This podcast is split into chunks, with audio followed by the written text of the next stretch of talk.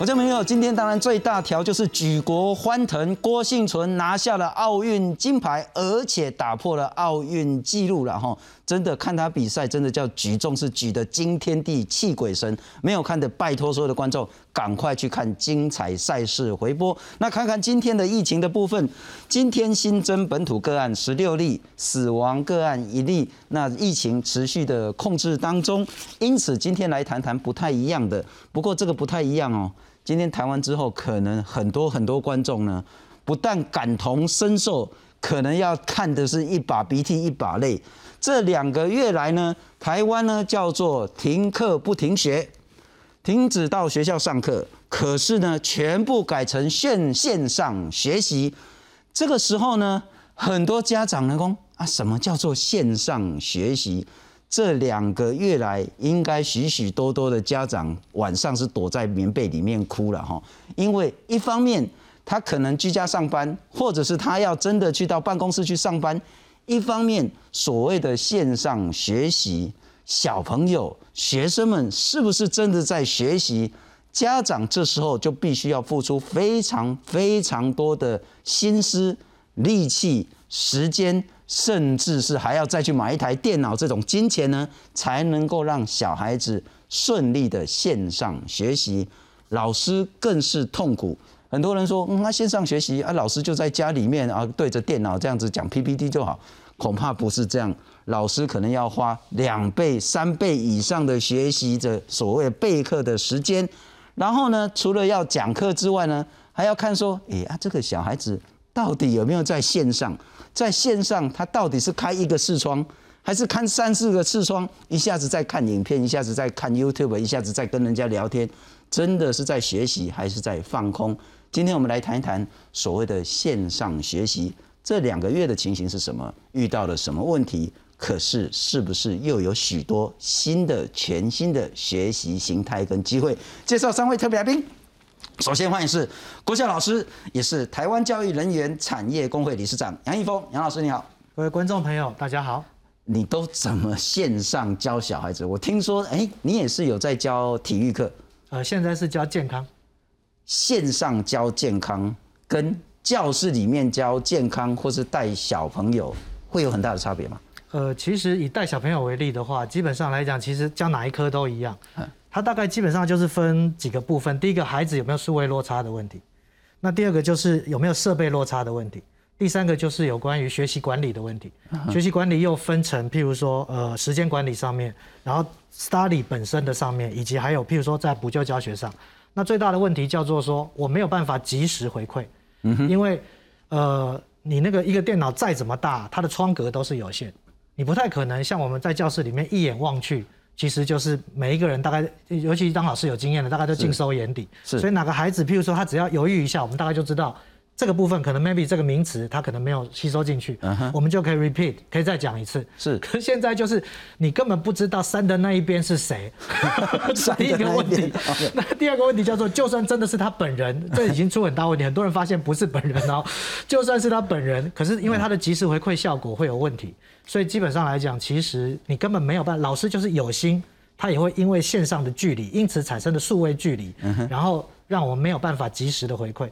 那回到前面的问题，那就更大的难处。虽然说现在孩子们大概都可以跟学校借用相关的设备，是。可是如果我对不起，我必须要说直白一点，如果孩子真的是靠跟学校借用设备回家学习的，那说实在的，他他的天生的那个。家庭社经的差距大概已经出现了，在这一次的那个学习落差上面，它一定会越来越加大，这才是我们担心的。OK，等一下再来谈谈所谓的学习落差，除了所谓的社经地位的落差，除了电脑设备的落差，恐怕还有更多更多的落差，包括说，如果是双薪家庭，是是不是真的能有那么多的时间陪伴小孩子？对。隔代教养家庭，嗯哼，是不是真的阿公阿妈有能力去看小孩子的学习状况是怎么样？嗯哼，或者是所谓的更加的弱势的这些家庭，那可能问题更严重。我们再欢迎是，呃，也是国中地理老师，全国教师工会总联合会的副理事长何俊彦何老师，你好，主持人好，各位观众大家好。国中的情形，刚国小了哈，国小理论上课业压力就不那么大，国中就会很惨了。对，怎么个惨法？因为国中跟国小有一个很大的差别是在于说，第一个国中它的科目比起国小来讲更多，是，然后不同的老师他在教学的方式上，当他转为线上教学的时候，他的转换的那个过程跟模式，对学生来讲，他可能要去适应，这是第一个科目的部分。嗯哼。第二个部分是说，因为国中升学压力会比较大，那有一些是考科，有一些没有要考试。那对于考科来讲，势必会有进度的压力。那线上教学很多原因会干扰它的一个进行，所以对于老师在进度压力的情况底下，老师要能够顺利的去完成他的一个进度，其实会有点挑战。嗯哼。那再加上说，因为今年刚好是一百零八年课纲。国二升国三，准备要考试的这一届，那他们呃当初在课程设计的时候，或者他们在评量的部分，都有强调要素养导向。那素养导向这个名词对。家长来讲，对学生来讲，就是是一个新的一个名词，好像英文一样。对，所以他们今年呃，国二的学生或高二的学生，他们准备要升学的时候，他们就会特别的紧张。这样。所以其实，我家就是一个国二的学生啊。对。国二这一届真的很惨，他是那个新课纲的，不能讲白老鼠了哈，实施的第一届。对。那又遇到疫情这么严重，如果是国三，大家觉得好像国三冲击最大。啊，事实上国三会考考完就没事了哈，国二可能会最惨。可是还有一个是，国小大部分都是一个老师带一个班，那可能国国语也教啦，那什么英英语可能比较不容易了哈。呃，国小其实也有分科，但是没有分化的像国中这么细。国语啦，有时候体育啦，然后那个数学啦、社会、英文、自然呐，通通就是一个老师。对，所以老师对于。这一班也许二十个小孩子呢，他的学习状况比较容易掌握。对，因为反正一天到晚都是跟他嘛，哈。但国中可能就不一样。对，地理老师教这个班教那个教那个，然后数学就教这个教这个教这个。我其实我小朋友也遇到一个情形，就是当这个老师遇到，其实老师也要学习，要调试，也很痛苦。硬体出问题，一个小时搞不定，这一班就 这堂课就结束了。对，就结束了。所以他就是那个二三十个学生就在那边看啊，老师那个硬体还没搞定，这堂课就结束了。嗯，所以这两个月来在国中教育现场遇到什么状况？呃，如主持人所呃主持人所说的，就是说，其实，在呃一开始，老师跟学生跟家长其实等于是被迫进入线上教学的这一个状态，这样。所以刚开始的大概一两个礼拜里面，无论是设备。可能不太充足，不管是老师或者学生，或者是说线上教学的那种模式，包含他课程的一个设计，其实都是一个从很大的一个挑战。所以的确会有一些老师，譬如说光登录的时候，或者他在分享他的一些教材的时候，对就会出一些状况。是。那当然对学生而言的话，他要习惯面对镜头，然后一直坐在那边，然后一天可能就比如七个七节课，甚至八节课。或者他可能晚上还有补习班，嗯哼，那对他来讲就是会长期要坐在荧幕前面，他要习惯这种模式，我觉得对他来讲也会是很大的一个挑战。哎，那我请教，刚杨老师说山的那一边那个学生到底心是不是在电脑里面？这个很难去查证。那上课的时候，一个班，譬如说我们国中大概是三十个，应该差不多二十五到三十。如果是二十五个人的话，二十五个他如果不开头像。就比如说陈信聪啊、杨义峰啊，这样这样这样，他到底有没有在上课？还是他可能在看其他的影片？还是他压根在同学聊天聊聊开了？老师真的知道吗？所以其实这一部分很挑战到老师他的课程设计。所以我们当我们面对线上教学的时候，我们可能要借助一些活动，譬如说让这个时候请每个同学他写下他的比如意见、他的想法。譬如把它贴在那个像现在的一些呃平台上，都会有那种黑板的那个功能，是，或者是老师可能上一上之后，可能要比如玩玩那个轮盘啊，然后来点名啊，然后点到的同学就要打开他的镜头啊，代表你在这样，然后你要跟老师有互动。对老师而言，他可能必须要多一点这个时间。那当然对同学来讲也是比较有新鲜感了。是，可是这样才能够让镜头后面的那些他不至于说因为一直没有被老师。呃，点到，然后他可能就失去他的一个专注，然后就跑去做别的事情。我其实听到很多老师哈，就是说八点的这一堂课，那同学乖乖上线可是到下午两点他还在线上，因为其实九点就下课了。对，然后他就跑出去了，他根本不知道在哪里了。不过我要请教一下那个玉春理事长啊，哈，你是两个小朋友，是一个国三升高一，高一，一个小六升国一，对，嗯，很惨吗？这两个月你遇到的情形？我家其实是两个极端呢，所以我都感觉我在那个南北极。就是一个房间一个世界，两个房间两个世界。那个呃，升高一的这一个，他到会考，像刚才何老师讲的，会考过后好像就轻松就解脱了，因为我们考完以后就再也不用去学校了。但是他在教室呃在房间里面线上上课的时候，其实就会出现刚刚主持人担心的问题，就是整个神游到一个不知道到哪里的境界去。那不时的我在家里工作的时候，还接到老师打电话来说：“哎，妈妈，你可以请他上线吗？”我想说，嗯，现在是什么情况？对我开会开到一半，还要去隔壁房间请他上线这样子。对，但是另外一个小六升国一的这一个孩子，因为他是读的是实验教育学校，所以在学校里面其实有比较多的是互动性的、讨论性的课程。那我就会觉得很奇怪，因为两个孩子上课都会把门关起来，就是以呃私密性很高。那我就会觉得，哎，这这。小女儿的这个房间里面，难道是全班都在里面吗？怎么这样子劳累滚滚？就是互动性很好，然后大家可以讨论很多很多事情。因为我们的课上到比较晚，我们毕业典礼时间比较晚，所以其实他到第一个月的整整一个月的时间里面，他都还在线上课程。是。那那个课每天都上好上满，而且每一堂课都互动很好，我都很意外，说里面到底有几个人？就是那个声音很多，对，所以我就会说这是两个极端的。的世界这样子，哎，您是自己也也要工作，要在家工作，是是双薪家庭，对。但您要花多少时间？除了工作之外，要花多少时间在小孩子的这种线上学习？这个时间很难估算的，因为我的孩子其实已经比较大。像我有去呃跟比较小的孩子的家长聊到，其实越小的孩子你越没有办法同时兼顾你的工作。那我的状况是，我的孩子已经比较大，所以他们相对自主能力比较高。但我要处理的就是硬体的部分，例如中间呃什么呃网络卡档怎么办，然后学习平台宕机怎么办，然后呃老师突然打电话来说，哎妈妈你可以请他上线吗？他好像不见了。对，就是我要处。理的是这种比较呃技术技术面上面的问题，然后还有包括就是像刚才主持人提到的，要突然去生出第二台电脑，因为之前大家可能就在学校上课，可能大家人手一机就足够了，但是换到整个变成线上课程的时候，每一个人都要有一台自己的资讯设备。因为那个课程其实是重叠、重同步的，所以这个时间上面，我觉得它不是那么好好拿捏。对，所以我觉得这个是看孩子的年龄的呃年龄落在哪一个阶层，所以家长要投入的那个时间跟心力其实是相对不同的。是，不过所有的事情都有一体两面啊，哈，有坏就有好，有好就有坏。但是我们先来看看这两个月来，老师、家长甚至同学呢，真的都过得非常的辛苦。疫情期间，远距教学已经成为上课的新常态。根据立委在屏东县内的调查显示，有八成六的学校认为远距教学的成效不好。大部分的老师在线上教学，其实也只能边做边学。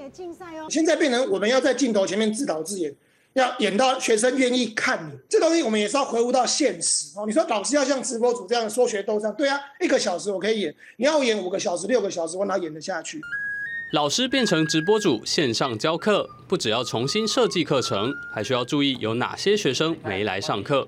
远距教学实施之后，已经出现不少线上中错的问题。不来上课，也不做作业，形同中辍生。有些班级十分之一，严重的甚至六个学生就一个不上线。老师表示，线上中辍生大多缺乏学习动机，或是家庭的支持系统不足。我们的调查里面有四成的孩子都是没有家人陪伴的，就等于说他其实自己可能要在家里连线他克服所有的问题。暂时使用爸妈手机上老师的远距教学课的孩子，反而都会写作业。真正不交作业的都是那些可以自由使用手机跟平板的孩子，他都在线上，但是他根本不上课，他也不交作业，然后鞭长莫及，你也奈何不了他。教育部在六月发放了五千四百台行动载具给有需求的弱势学生之后，硬体已经不是最大问题。如何运用数位的新工具陪伴学生有效学习，才是老师和家长真正的挑战。记者综合报道。魏阳老师，电脑或手机就很像那个潘朵拉的盒子。嗯哼，打开之后，什么好的，什么坏的，什么像天使善良的，像像魔魔鬼邪恶的，通通都可以跑出来。对，没错。所以当遇到这种所谓的我们被迫打开潘朵拉盒子的时候，也许就有很好的小孩子那种自主学习动力很强很强的，像你的那个小朋友，但也会有很多很多他所谓的手机数位上瘾的问题。更加严重，使得出现。刚我才第一次听到叫做线上的中辍生出现。是，应该这么说哈。事实上是，其实如果他能够手机上瘾，都在上课的话，我相信家长是乐见。但是问题是，他上瘾的从来不是学习的部分。如刚刚那个信中兄讲的一样，他基本上他的做法，他就是他会 test 他所有的功能，然后就开始跑到其他地方去，跑到聊天室，因为他其实可以同步开不同的视窗。跑到聊天室，跑到交友软体，这才是我们担心的。而事实上，就是说，现在除了孩子跟老师本身的数位能力以外，家长又是一个问题。就是刚才那个新存讲的一样，也就是如果我今天没有能力跟上孩子的数位程度的时候，那就更有趣了。家长可能根本没有能力去盯住他，他可能想干嘛就干嘛。所以原则上来讲，其实在这个部分，像刚才那个有分享一个一些小小方法，我们也有。我们现在上课的过程中。就有点像电视节目一样，我们会怎么做？就是讲到某个段落，可能会有个密码。电视上现在常常会有这种有奖征答，就是你在某个片段抓到什么密码，赶快来怎么样上传什么。输入一啊，有奖征答。对对对对对，我们现在就是这样，就是说你我为了测试你在这一段时间，因为现在其实教育部跟老师们大概都有概念，也有规定，就是说你其实线上的话不要上足上满，因为这样的话对孩子的眼睛也不好。对学习专注力也不够，所以在那二三十分钟里面，其实他要维持他的专注力，其实理论上是可行的。那你如果你能够在里面找到那些小 code，那原则上你就赶快把它输进去，那老师肯定会发一些奖品干嘛的，来吸引他的注意力。但是就像我讲的一样啊，其实这些东西过了一段时间之后，都会失，都会让孩子失去兴趣，他就又上去他的他的交友软体，又上去做打电动，做其他的事情。那说实在的，这个还不是我最担心的。因为我一直担心所谓的数位落差，大家都认为说其实是学习能力的问题。其实他们是数位原住民，你真的不用担心他的学习能力，只要他愿意，他一定跟得上。可是现在比较大的问题是，实物上我刚才不是也有留下个伏笔嘛？我说你真的如果要借用学校设备的时候，学校现在都提供什么平板嘛？是。那可能到目前为止，因为我们有去调查各县市啊，可能教育部都还不知道一件事，叫做无线上网，有很多是上不去的。你不要以为台湾的覆盖率已经很高了，或者是都上得去，但是他就跟你断断续续，他的秒差，它的一些相关的东西都是都是完全就是跟不上。学校发给你一台非常新、非常好的 iPad，结果没有网络。这个跟这个没有关系，这个跟无线传输有关系，所以你也必须要去跟三大电信公司或者五大电信公司去讲清楚，你某些可能电波什么都要再加强。因为大家同时上线，我是不晓得这个频宽会不会受影响啊？是。但实物上，我们现在回来的一些资讯都告诉我们，其实孩子上课也上得很累，他即使愿意专注，有的时候都会因为本身数位工具的问题，他没有办法。其实像台北市可能比较幸福，我在台北市遇到这样的问题较少，就是大概当然还是有了哈，我不能说完全没有，就是不会有那种其实老师讲一讲他断断线了，啊，其实都不是他自己不学哦。那类似这样的东西，其实我会觉得比他沉迷在网络里面都还来得好，因为沉迷只要你用一些方法可以把它找回来。怕的是他有心学，但是因为距离，这产生的一些落差。这个问题严重吗？我我我我所知道说，其实偏乡或者是一些比较弱势家庭，在硬体上政府或学校可以把它补得很够，但包括网络资讯、包括软体那些部分很严重吗？很严重。我这样，我再讲一次，其实不止学生，包含老师在内，老师基本上来讲，他是个中产阶级了哈啊。但是实物上，你要注意到一件事哦，不是所有的老师他的薪水都是一个人在花，很多老师在这个阶段中，他软体要买，什么东西都要购置，其实对他来讲是一个不小的负担。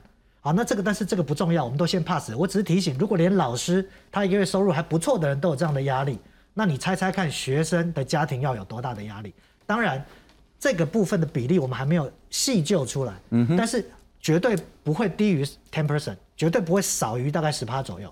这是这个是目前我们落差产生的一些问题。那所以我一直认为说，有些设备其实原则上学校是可以提供，但是问题是设备周边的东西呢？因此我们也曾经跟教育部建议，就是说包含老师可能上课的方式跟使用软体要部分性的统合。本来是希望多元越多元越好，但是刚刚俊彦刚才讲了一件事，我不晓得有没有被重视。当不同的老师都使用不同的软体的时候，有没有想过这样的状况？那学生他要准备几套？是这些东西其实应该这样讲，这一个月我们发现了很多，但是问题太多，以至于像您刚才讲的抱怨不完。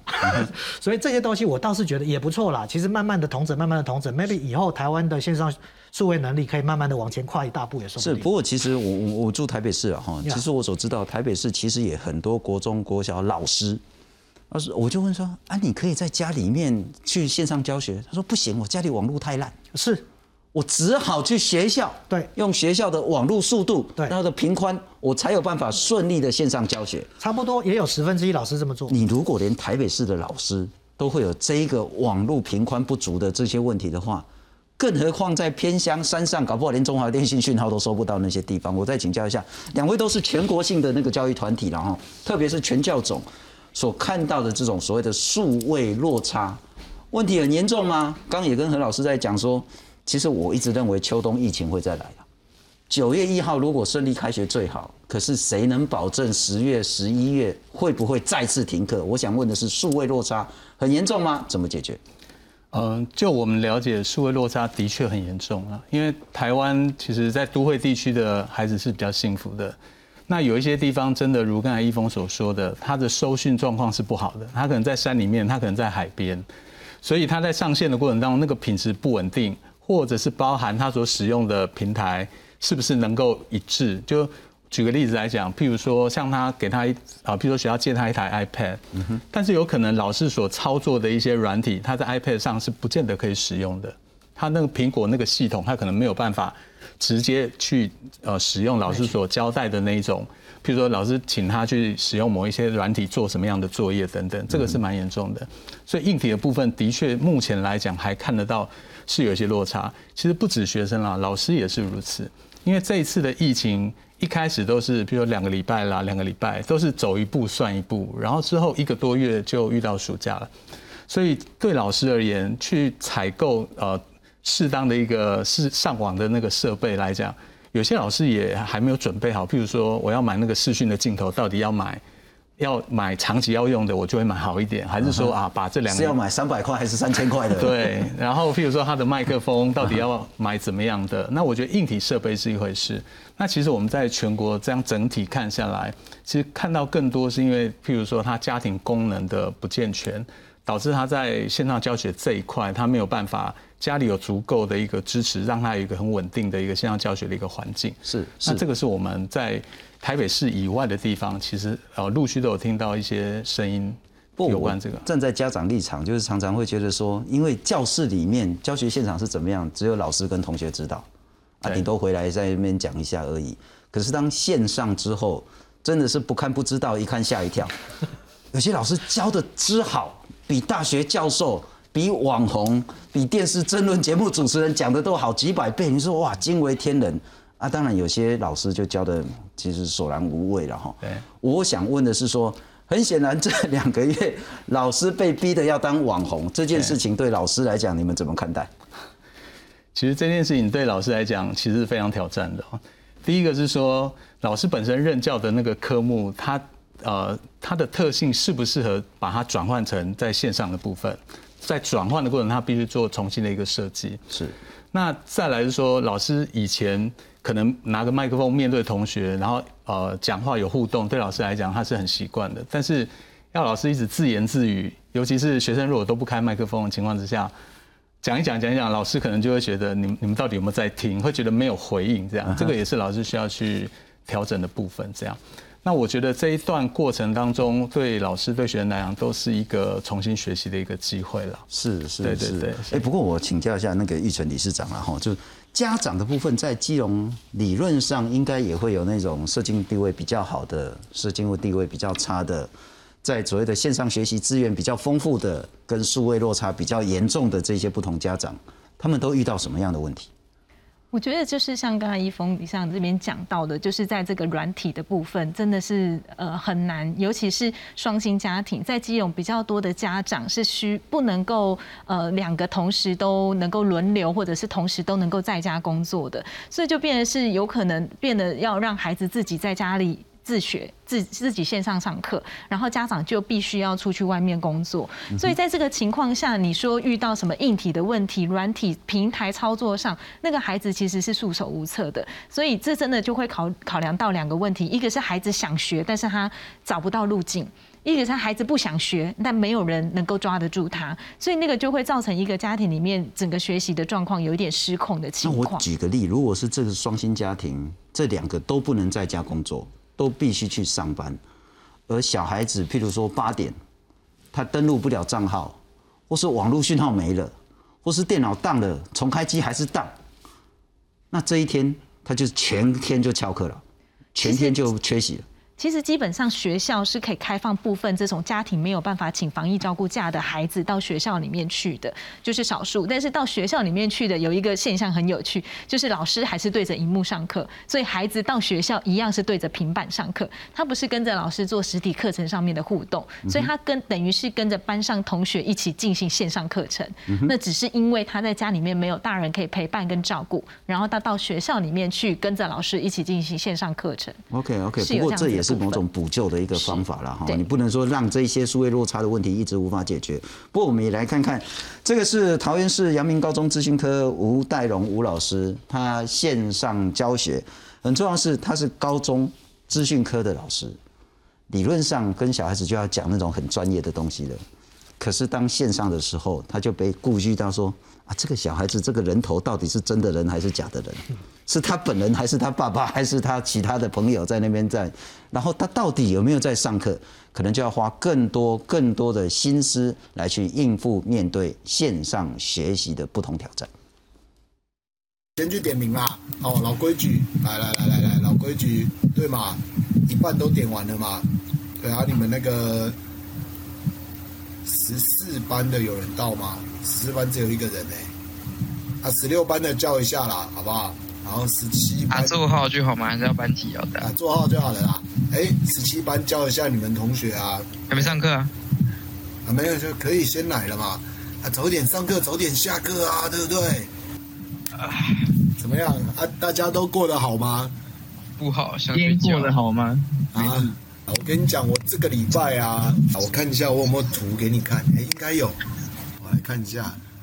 哎，不好意思啦，这老师昨天的午餐呐，哦，看看不清楚哟。哎，没什么重点，这里啦，这里啦，仔细看一下哦。重点，重点这个，这哎看不到哎。对啊。好吧，有点苦。好了，OK，差不多了。哦，我们还是该完成一下今天要做的事情啦。有 N 三五温控嘛？哦，那这里应该有影片嘛？哦，那这里有城市嘛？哎，我要做什么事情？将 Temp 设定读取单元为上街角的温度感测器。那你可能想，老师这是积木啊？来，图块加文字，有没有？你的 Temperature 的公式应该是这一段，Temperature 的温度应该是。公式应该是这一段，哦，那你就复制这一段公式，再回到刚才这个电路，就可以把刚才这一个温度的公式取代掉这一段。如果你有问题或是什么，你可以截图拍照，然后 email 给老师啦。好，那就今天就给大家完成这个作业吧。魏老师，我看到这一段，我其实有看到好的，也有看到不好的。不好的当然是需要花更多的时间去做那个教室的管理，但好的是说，其实它那种很像八爪章鱼这样子，这边可以捞网络这样这个资源，这边可以捞另外一段影片，这边可以拿其他的素材，然后很重要是大家像我们其实平常我们十几年前开会就是所有的这个我们这一组的人呢，就看着一台电脑荧幕，大家就可以共同讨论谈什么，我们就赶快记录，然后那个效率之高。所以线上学习也开启了另外一种学习的形态，包括说它不再是那种那么单向式的老师丢讯息给学生，而是在教室之外有太多太多多元的东西、素材资源可以进到学生里面的这个学习环境，好还是不好？应该这么说哈，您刚才讲那个状况，基本上来讲，有一些老师确实是强迫他，也强迫老师学习。那因为老师不擅长嘛，学生就不会这么做。那现在强迫老师这么做的时候，学生就跟着被强迫，因此他开启了他的一扇门，没错。但是有一件事，可能现在包含观众朋友都有点误解啊，叫做说，那不线上学习的时候，是不是就不这样？其实不是哦。现在学校 live 的，也就是实体课程的时候，也就是这样上的啊。嗯哼。我们为什么会有平板在？简单讲，就是现在一般上课的时候，其实就是学生人手一台平板，然后呢，其实就是老师讲什么，然后包含小组讨论干嘛，其实他们都可以立刻搜索资源，立刻查。那但是就是那我就不要再重述一遍了，就是说，但是因为老师看得见学生，所以那个其实上课的氛围跟效果会是好的。那所以您刚才讲那个部分，其实只是针对大概差不多有一半嘛，我也必须承认，大概有一半的学生以前从来没有开启过。那这个部分他现在开始做了，但是最大的问题在哪里呢？叫做说，呃，其实我始终觉得很多东西不是你只要求不等于教学。很多老师会有个误解，以为我要求你，譬如说，哎，那你们要分组讨论啊，他就觉得学生应该会分组讨论。而我常常跟他们讲说，如果他们这样就会了，那他来学校干嘛？你要教分组要怎么分，讨论要怎么讨论。同理，其实数位上面的学习，老师也要先教。你现在等于强迫他回家，你就要会了。所以为什么会有一大部分的学生，他其实他现在就有两个借口，一个是刚才信中兄自己讲的，他说他硬体坏了，他没办法跟上；另外一种叫做他说我不善用这个软体，所以我一样跟不上。就变成说不想学的学生，仍然他就是有很多的理由，他就学不上。但是你也不能说他不想学，因为有的学生他可能真的想学，是。可是他这个部分他从来没接触过，你硬要说有好处，当然有，因为就是逼你前进嘛。那逼你前进有没有效果？有。以老师为例，因为学生我们还没有做规模性的普查，老师的部分我们做过一些简单的调查，都发现一件事，就是老师在这一个月内对资讯能力的强化，哦，那真的是一日千里啊。这是确实的，大概是这样。所以现在我们其实也发现很多很多老师其实是网红啊。对。但是我们来看看，这个是全教总所做的民调，在六月的时候做的民调。那针对的是高中老师，所以我们特别强调是在高中这个阶段，国中小就不是了哈。那在多少老师是同步线上教学？有百分之六十四点二，混合教学是百分之三十一。那每节课哈，老师跟学生要紧盯荧幕多久？高中一节课是五十分钟嘛哈，所以五十分钟有七成以上的师生必须紧盯荧幕四十分钟以上。要把九零给他弄派去，我看进进两个月应该就这样紧死的，进行拖汤是喜欢没法。那再来这个，我觉得这这非常非常有趣了。老师们对线上教学评价到底是好还不好？四十二点七认为是学生自主能力提升了，四十三点七认为学生自主能力下降了，这不是很矛盾吗？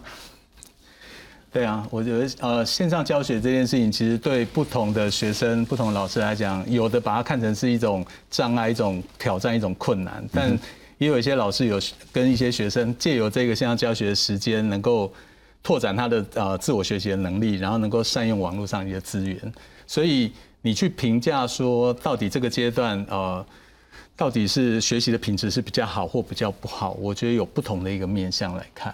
对，那可能对于数位工具使用上来讲比较擅长的老师跟学生来讲，这真的是一个机会。嗯哼。而且即便未来，因为现在疫情还没有过嘛，所以未来也有可能在呃又。现在虽然解封，可能未来又会在提高那个警戒的一个层级的情况之下，老师可能会在反复在解封，然后跟呃又回就是解封回归实体，然后又回到线上，可能在这之间去反复。所以我觉得这个阶段来讲，对老师而言也是一次的一个尝试跟学习的一个机会了。那对学生来讲，他们慢慢习惯之后，我认为。呃，当开学之后，如果下一次再遇到要线上学习的一个时间的话，我觉得对师生来讲都会是一次借由前面这一次的一个练习或者是一个体验，下一次应该都会比这一次做得更好。不过刚刚易峰老师讲了一个很好的比喻了哈，大家说啊，你们就分组讨论，好像这个命令下去之后，学生自然而然就分组了，自然而然就讨论了，自然而然就自主学习了，自然而然就在那个领域成为顶尖的佼佼者了。可是。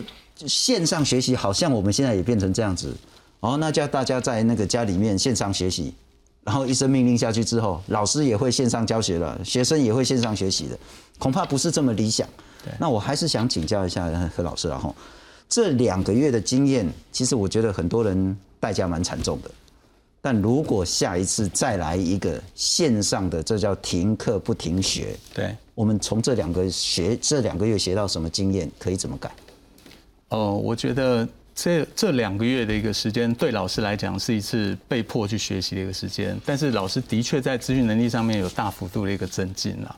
那像我以我们台北市来讲，在几个月前，其实曾经尝试呃让所有老师呃实验一下用库克云，然后能够去做线上的教学，结果想不到被迫就直接要线上教学。所以我觉得对老师来讲，以后如果又回到实体上课，我相信也会有一些老师，他不管在评量，不管在作业方面来讲，他都可能会让学生多花点时间，然后让他在呃线上的这一部分呢，能够跟过去有不同的一个教教的一个模式。嗯哼，对，然后包含老师本身在课程设计的时候，我觉得也会透过这一个阶段的一个。练习透过这一段体验，会改变他未来教学整个的一个不同的一个形态。那我觉得这一点来讲，应该是未来我们可以看到的。那何老师，我补充一下，不好意思，我这样讲好了。我们现在包含对很多呃呃地方政府也好，中央政府也好，都有一个新的建议，也就是回答刚刚您的问题。实然上，那个那个那个副理事长讲的完全没有错。简单讲就是让很多老师大步前进，但是那个前进距离到他经手其实还有距离。那但是我们又不能再让学生来给这些老师练习，所以我们现在反而建议的方式叫做说，为什么那个科批会谈混成教学是这样啦？就是说我们建议开始学习，因为欧美国家已经太一年的经验了，他一年的经验里面发现，他们最好的方式其实不是不是让原老师去继续做这样的课程，而是把学校分成两批人力，线上厉害的专门去做线上，然后可以并班，但是因为报纸上登出来的东西都有点招惊体啊，是引起老师紧张。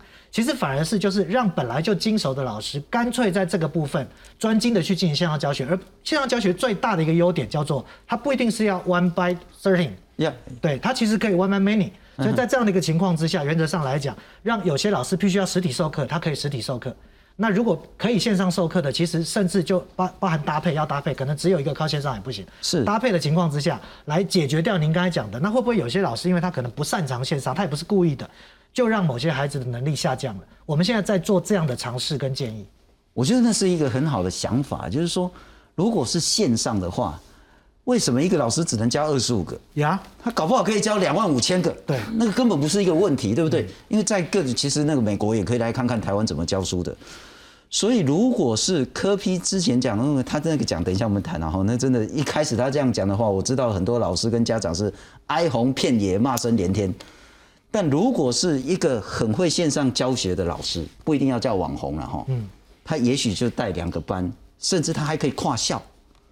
可是有需要到学校去的人，就让老师部分的老师就专心的去做实体教学。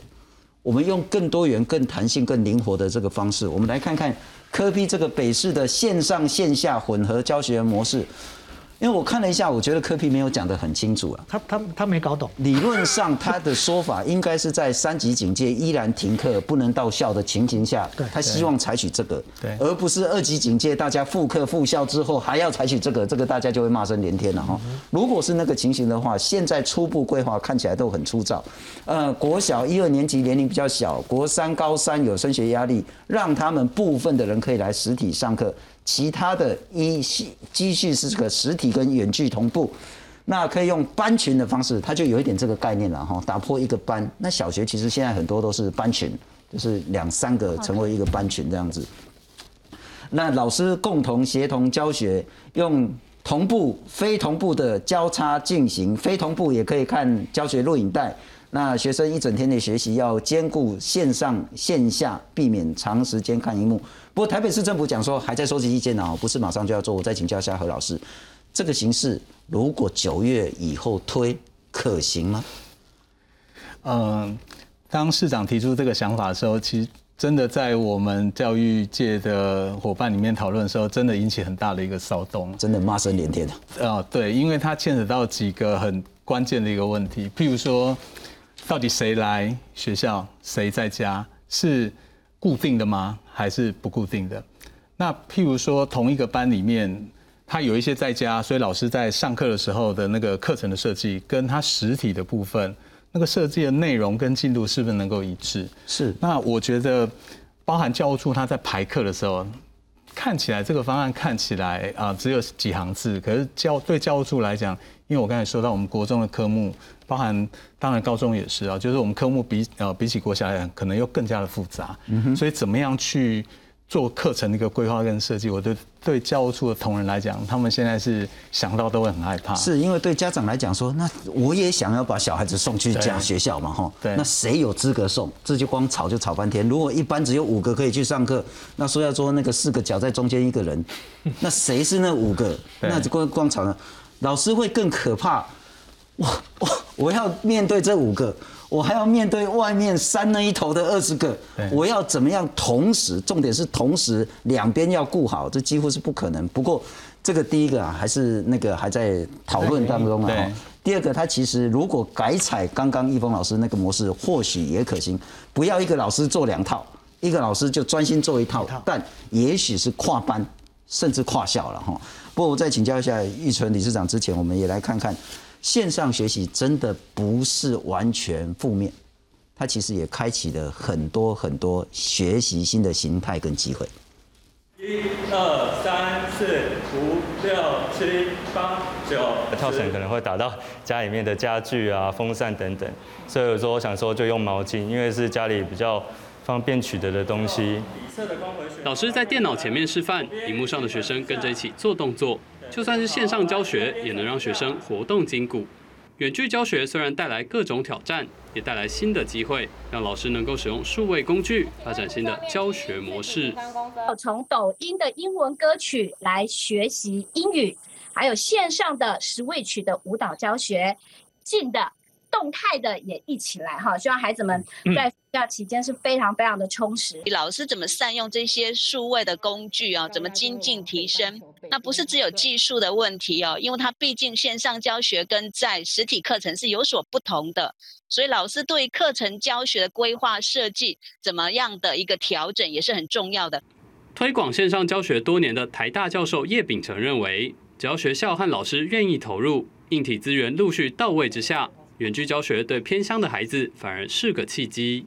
教育部啊，或者各县市教育局处，通常啊，在去年也都有让学校要求学校做一些演练。那我也必坦白讲，有的学校是很认真演练，哎，有学校就是正在混。真的有在做的这些学校，其实很多孩子他们那个学校上手的速度都很快。疫情是危机，也是转机。利用数位工具的优势，发展更多元的教学模式，才能让更多学生能够享受远距教学的好处，开启新的可能。记者综合报道。不过，医生局长，还是你回顾一下这两个月你遇到情形，所谓的线上学习到底是真的那么差，还是反而有一点点可能性？我自己在看，其实呃，我觉得最大的关键是不适应。老师也不适应，孩子也不适应，所以家长更没有办法适应。我们完全没有办法去想象说，怎么会突然间要变成这样子的一个学习心态？所以大家是在一个措手不及的状态下去面对这样子的一个改变。所以，呃，或许像刚才主持人提到的，如果假设今年冬天再来一次的话，其实我觉得这个情况是有可能变得比较好的。那我自己对于现在远距。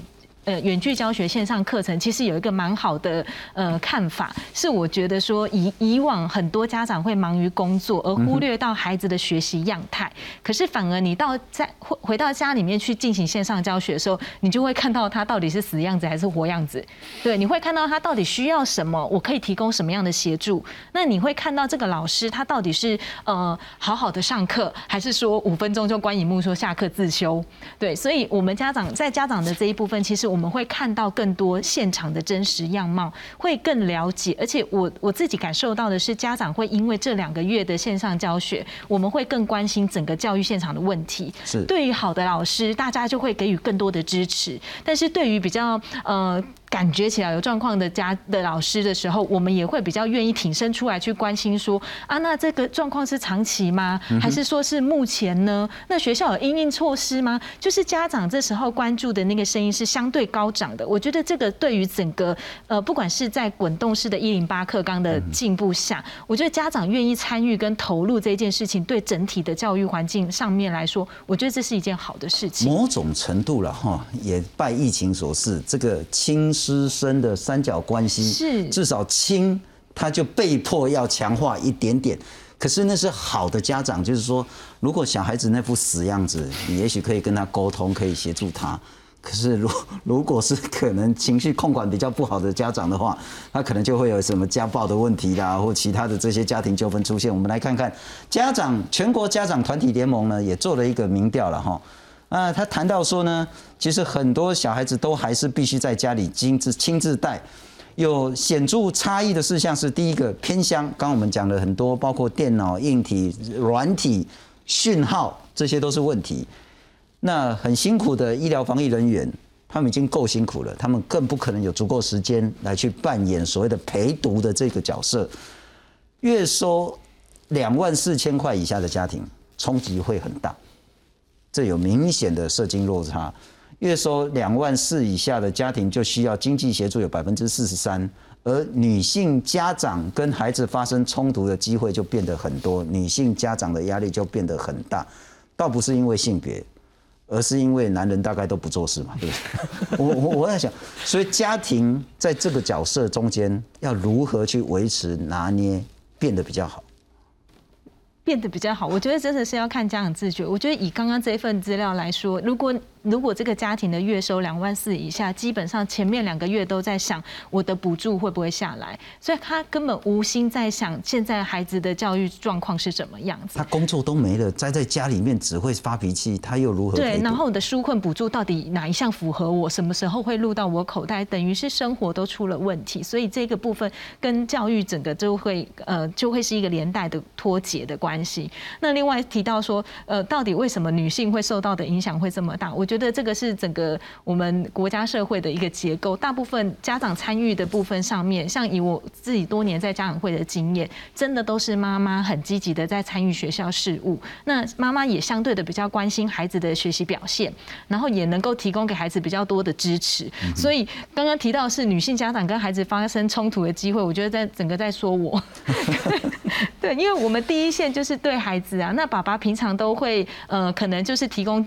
金钱也有没有交钱的时候就送给爸爸，所以在这个时候，孩子有任何学习上面的困困境，然后学习上面的情绪、学习上面压力，其实他第一线都是冲着妈妈来的。那我们也是第一线要直接解决孩子的问题，甚至要直接解决老师跟孩子之间可能在互动沟通上面出现的一些状况。所以这个会是整个家庭结构上面的一个呃比较大的张力的来源。而且别忘了哦，还有自己的工作要顾。是是。每天要烦三餐要吃什么要煮什么，这个是够烦人的了哈。不过我何老师，我再请教你，很明显的这些这一套，不管是刚所谓的线上线下混合的，乃至于这种线上学习，在家庭出了一些状况，或者是整个学校出了什么状况，国外已经玩了一年多了，国外的经验可以给台湾什么样的启示呢？我觉得这一次相对而言，我觉得我们台湾算是比较幸运啊，就是说。国外在疫情已经一段时间之后，我们台湾的疫情才变得比较险峻一点。所以从国外线上发展的过程当中，我们其实的确可以从当中得到很多的一个经验。那不管是在教学的一个方式，呃，就线上教学的一个模式上来讲，还有线上教学可能要避免什么样的问题，然后在实际教学过程当中，老师怎么样去。呃，做一个最好的一个课程的一个设计跟规划，我觉得这部分我们都可以从国外例子看到很多。那我们台湾在线上教学现在这一段时间过来讲啊，就是经过了大概一两个月之后，我觉得从。国外的那些例子里面呢，它不断的告诉我们说，线上教学有它的一个限制，但是线上教学它也提供了一些机会。那这些都是可以作为我们台湾未来在发展线上教学这块，给老师很好的一个参考。那我请教，我知道这个很现实、很功利，但是这恐怕非得谈不可。国二的家长或者是高二的家长，他就会担心说，这两个月的学习效果怎么评量？他谈的就是很功利的。他如果要繁星，他如果要在校成绩，对，究竟学校如何去面对家长们这些压力？可以跟他讲说，那边还我一下嘴吗？呃，我觉得家长会很担心啦，尤其像国二、呃高二，他们因为面对一零八课纲嘛，所以他们在考试的方式上来讲会不太一样。其实包含他们到时候在升学方式上来讲，他们有采集的一些超额比序的项目也不太一样。举个例子哦，像某一些县市，它可能它需要体适能，他需要考虑他的服务学习的时数，他可能要考虑他的竞赛成绩可以加分。那这对老师来讲，呃，对对家长跟对学生来讲，都是一种无形的一种压力。也就是说，不管是家长、学生、老师以及教育局、政府方面，都得再更细腻的去设计接下来所遇到的一些问题。对，非常谢谢您收看，也祝大家。